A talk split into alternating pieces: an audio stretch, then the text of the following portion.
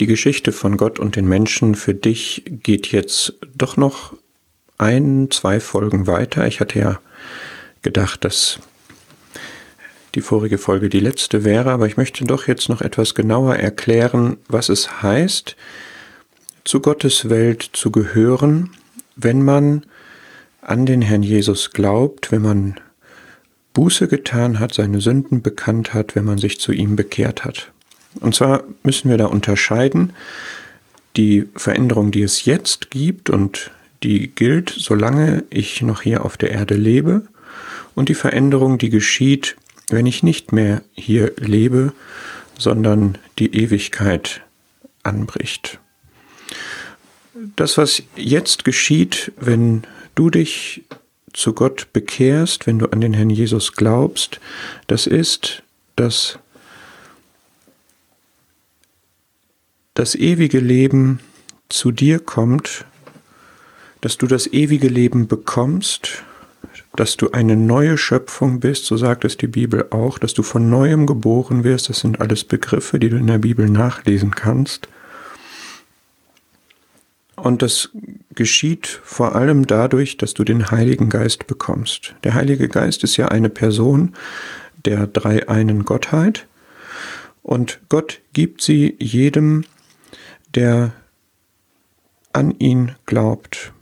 Und dieser Heilige Geist, diese Person, die mehr ist als eine Kraft, aber eine Kraft ist, die zieht in dich ein, die ist in dir und damit gehörst du zu dieser neuen, ewigen Gotteswelt.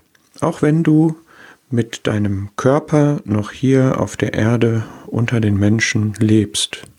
Du bleibst hier in dieser Welt, aber du gehörst innerlich durch den Heiligen Geist zu Gottes Welt. Und das heißt, dass all das, was Gottes Wesen ist, durch den Heiligen Geist zu deinem Leben gehört und dass du verändert wirst durch den Heiligen Geist immer mehr in Gottes Ähnlichkeit, in Gottes Charakter.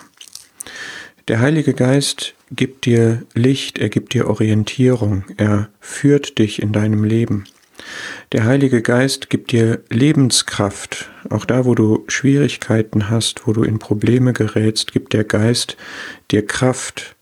Der Geist offenbart dir Gottes Herrlichkeit, Gottes Wesen. Du kannst ihn ganz erkennen und verstehen und auch in deinem Leben erleben. Er vergewissert dich der Liebe Gottes, des Vaters. Er stellt eine Verbindung her. Wenn du betest, hilft er dir, diese Gebetsbeziehung zu Gott zu leben und zu genießen. Und er ist in dir eine Versicherung dafür, dass wenn dein Leben hier auf der Erde beendet ist, dass du dann in der Herrlichkeit Gottes sein wirst. Und das ist der zweite Teil. Wenn dein Leben beendet ist, dann wirst du entrückt in den Himmel, in Gottes Herrlichkeit. Der Herr Jesus ist bereits da. Er ist auferstanden. Daran denken wir an Ostern. Und wir haben die Verheißung, mit ihm dort in der Herrlichkeit im Himmel, im Haus des Vaters, im Haus Gottes des Vaters zu sein, wenn unser Leben hier beendet ist.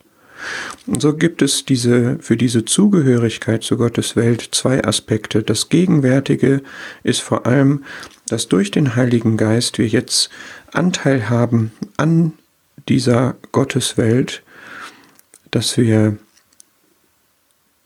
Gottes Erkenntnis haben, dass wir die Beziehung, die Gemeinschaft mit Gott haben, dass wir Gottes Gegenwart kennen, dass wir ihn genießen, dass wir verändert werden und ihm ähnlicher werden, dass wir Gemeinschaft pflegen können mit ihm jetzt schon.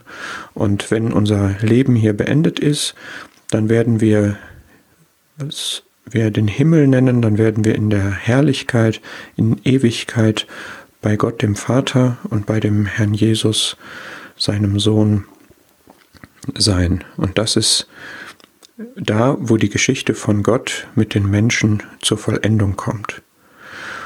Und ich möchte in der letzten Folge gerne dir noch ein paar Empfehlungen geben, was du in der Bibel nachlesen kannst über diese Geschichte von Gott und den Menschen. Ich habe das jetzt erklärt, ich habe immer wieder die Bibel zitiert.